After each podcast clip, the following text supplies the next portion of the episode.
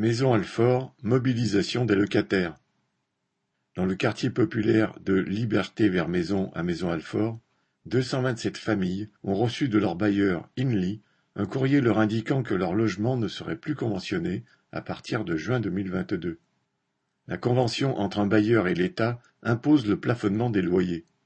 À l'inverse, le déconventionnement signifie qu'au renouvellement du contrat, le bailleur peut aligner le loyer sur ceux des logements voisins ou mettre fin au contrat pour vendre l'appartement.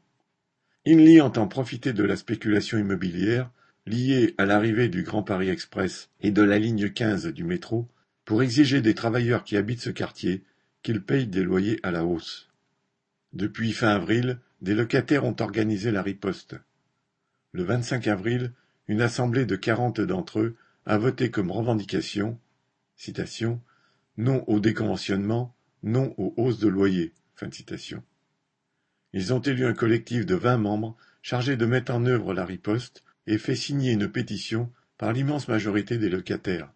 Ils ont financé et distribué des milliers de tracts au RER, e devant les supérettes et dans les boîtes aux lettres des autres HLM du quartier. Ils ont expliqué que si Inly parvient à déconventionner, d'autres bailleurs voudront suivre son exemple. Les commerçants du quartier ont affiché leur soutien. Une assemblée de soixante habitants le 16 mai a constaté que, si le maire Olivier Capitagno, dirigeant du parti Les Républicains du Val-de-Marne, avait bien envoyé un courrier à Inly, lui demandant de revenir sur ce déconventionnement, il n'avait obtenu aucun résultat. Pourtant, le dirigeant d'Inly est proche de lui puisqu'il s'agit de Benoît Apparu, ex-ministre du Logement de Sarkozy et membre lui aussi du parti LR.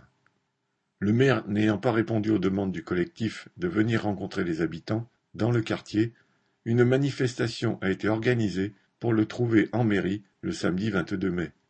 Un cortège très dynamique de soixante personnes a alors traversé la cité puis le centre-ville de Maison-Alfort au cri de Nos salaires sont bloqués, nos pensions sont bloquées, pas de hausse de loyer.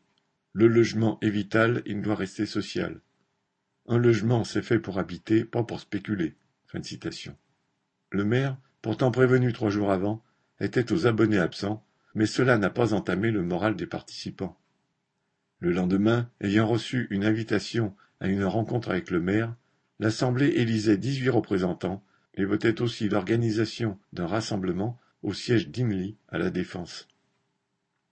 Correspondant Hello.